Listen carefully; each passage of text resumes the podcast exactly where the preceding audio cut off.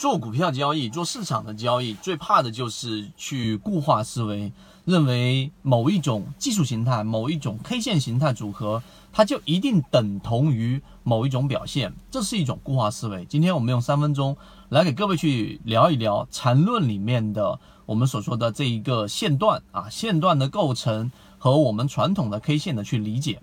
我们来说啊，首先。啊，长上影线，我们都认为是因为上方的抛压过大所导致的。于是，像这一种个股，如果无论你是在哪个位置持有，最终一旦出现一个长的上影线，那么最终就会表现出啊，大部分人散户就会选择离场。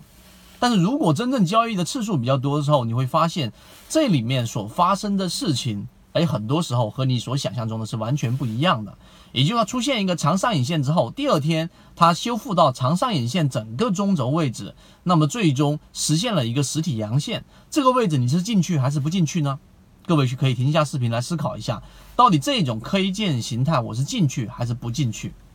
那缠论里面就有说过一个。就是对于包含与被包含的关系，前面的视频我有讲过，我就不去赘述了。那么，当一根 K 线包含了大部分 K 线的时候，这里面所有的小阴小阳，对于这一根实体的阳线来说，它里面所呃带来的能量，带来的整个资金量，实际上是可以忽略不计的。那么，当长上影线发生在什么位置情况之下，我们要选择离场呢？那就是当一根 K 线 A、B。啊，那基本上是属于不包含关不包含关系。第三根 K 线形成一个比较长的上影线，并且它的最高点是这三根 K 线当中的最高点的时候，那么这意味着它是可能会形成一个我们所说的一个顶分型的。但这个位置其实还没有到卖点，为什么？你要考虑到这个长上影线的整个底的这个开盘价是在上一根 B K 线的中轴以上还是中轴以下？如果在中轴以上形成顶分型的概率会更大，但这个时候还不能确立顶分型。顶分型是在下一根 K 线 A、B、C、D、D K 线的时候，当 D K 线它整个的中轴啊，整个中轴是在这一个开盘价的下方的时候，那么实际上它就形成了一个我们所说的顶分型，并且呢，A、B、C、D，也就是这个确定顶分型的这根 K 线，它是不包含于 C K 线的。那么整个 K 线的上影线、长上影线才是一个卖出信号，这是第一种分型的一种判断。所以这里面为什么我们要去讲到缠论呢？实际上它跟传统的理论不一样的地方是，它更多的去理解力度，这是第一种类型。第二种类型，那么如果你同样出现 A、B、C 啊三个不规律的 K 线的时候，这个时候也出现了一个比较长的上影线的这一种上方抛压比较大的这一个 K 线形态。那么到第二天的时候呢，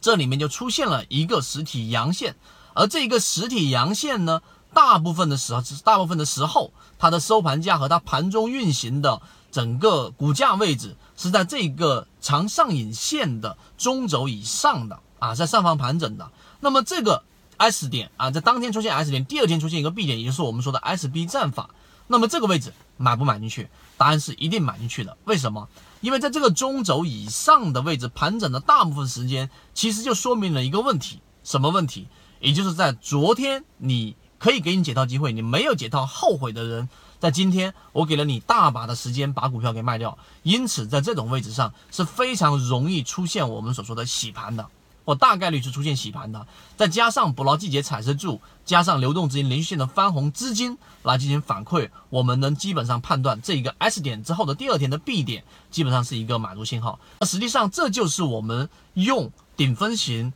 用资金来做反馈所得到的，我们所说的这一个分型结构上的一个买点。所以今天我们三分钟给各位去讲了，不要让自己的思维太过于固化，要用资金。要用一些信号来反馈自己的判断，如果判断和信号是一致的，那就按照你的预期去操作；而如果你的判断和资金反馈是不一致的，甚至于是完全相反的，这个时候就谨慎观察，不要下单。好，希望今天三分钟对你来说有所帮助。好，各位再见。